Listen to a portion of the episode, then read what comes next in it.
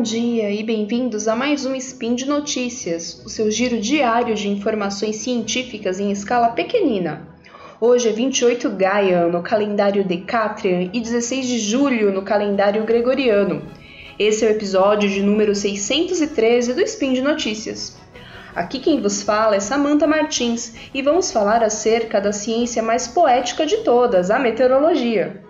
A notícia que vamos comentar hoje tem a ver com joaninhas e radares meteorológicos, e vocês vão ver como incrivelmente essas duas coisas podem se relacionar. Speed Notícias.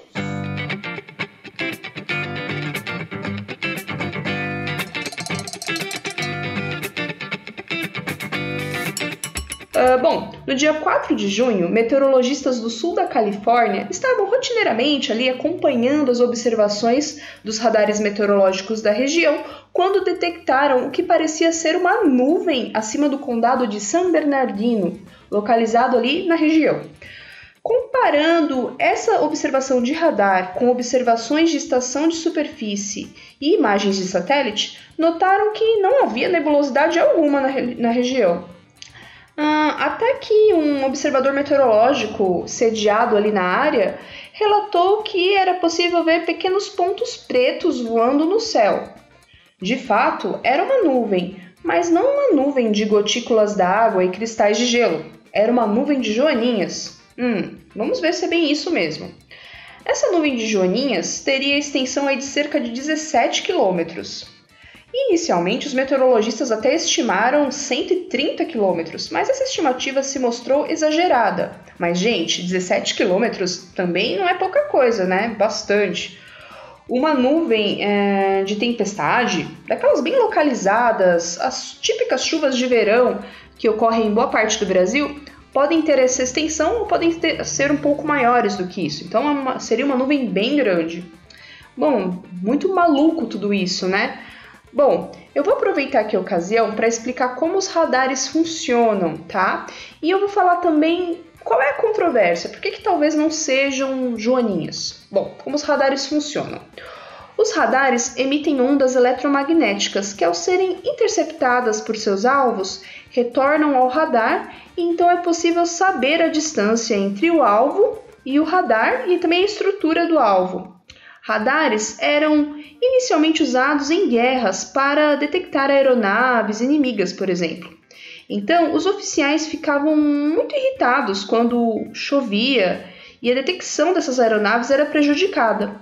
A partir daí, o uso pacífico dos radares meio que surgiu naturalmente. Começaram a ser usados para detectar chuva. Cada joaninha tem mais ou menos o tamanho de uma gota de chuva, e foi por isso que surgiu aí toda a confusão. Só que os entomologistas, que são as pessoas que estudam os insetos, e até mesmo os próprios meteorologistas, não estão totalmente convencidos de que sejam joaninhas. Quando o observador em superfície contou o que viu, ele disse que viu pequenos pontos pretos é, e que não dava para distinguir muito bem o que, que era.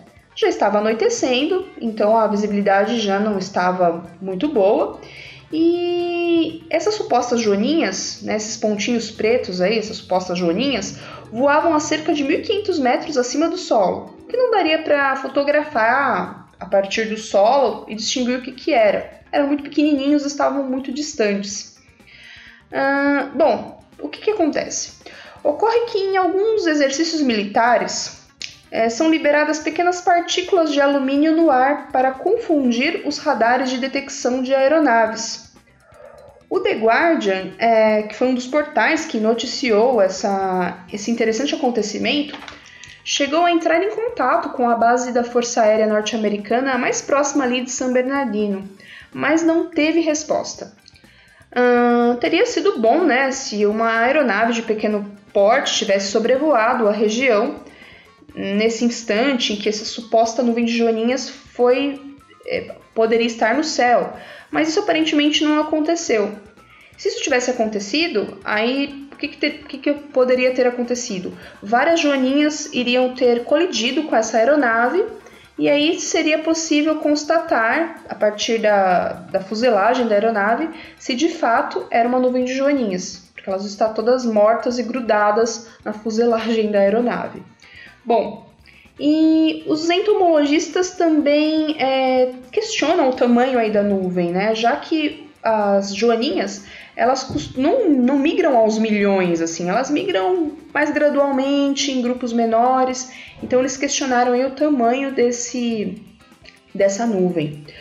Uh, além disso, o deslocamento dessa suposta nuvem de joaninhas aconteceu é, um pouco mais tarde, né? É, normalmente as joaninhas elas migram em meados da primavera e não no final da primavera.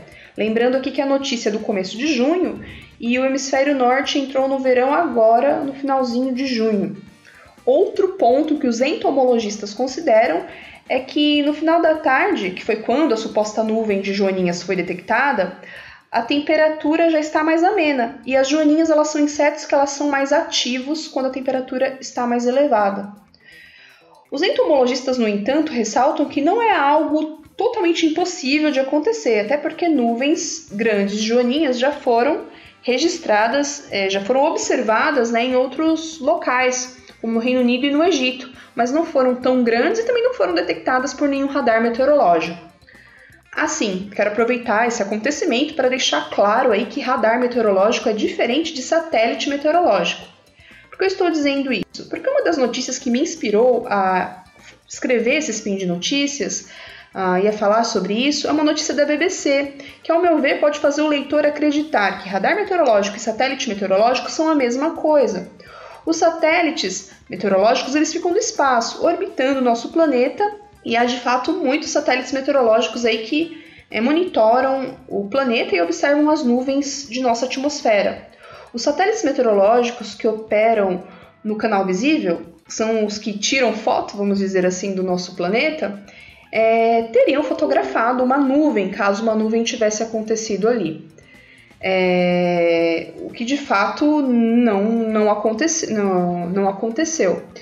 E supondo que fosse uma nuvem de joaninhas, o satélite não ia conseguir ver. E se conseguisse ver, imaginando que fosse uma nuvem muito densa, ele ia ver um, uma nuvenzinha preta, uma nuvenzinha escurinha, não uma nuvem é, clara brilhante, né, branco brilhante, como costuma ser as nuvens de chuva, ou mesmo nuvens que não são nuvens de precipitação, mas são nuvens quando bate a luz do sol, elas aparentam ser brancas. Bom, então é importante a gente deixar claro aí que satélite meteorológico e radar meteorológico são coisas diferentes. Bom, aqui vimos que radares meteorológicos eh, eles são incríveis, né? Até mesmo quando eles detectam falsos positivos, como foi o caso aqui ou supostos falsos positivos, não tem como saber, né? É, já aconteceu e não apareceram outras evidências aí para descartar se foi ou não uma nuvem de joaninhas. Uh, o que a gente precisa deixar claro aqui é que só o radar meteorológico não basta no monitoramento da atmosfera, né? O, meteorologista precisa de dados e muitos dados. Quantos, quantos mais dados de qualidade é, para uma determinada região, melhor. Então a gente precisa de dados de radar meteorológico, satélite meteorológico, balões meteorológicos, estações de superfície e até mesmo a observação visual de um técnico treinado. Tudo isso junto pode ajudar a gente a compreender melhor o fenômeno que está acontecendo na atmosfera. Bom, acho que por hoje é só. No post associado a esse episódio estão os links das notícias sobre esse acontecimento são os links da BBC, né, da notícia da BBC e da do The Guardian, tá? Para vocês conferirem aí. Bom, hum, apoie o Spin de Notícias e todos os outros podcasts do Portal Deviante nos, eh, nos sites de mecenato indicados. E compartilhe também o conteúdo, né, os links, compartilhe com seus amigos nas suas redes sociais, espalhem conhecimento. Abraços e até a próxima!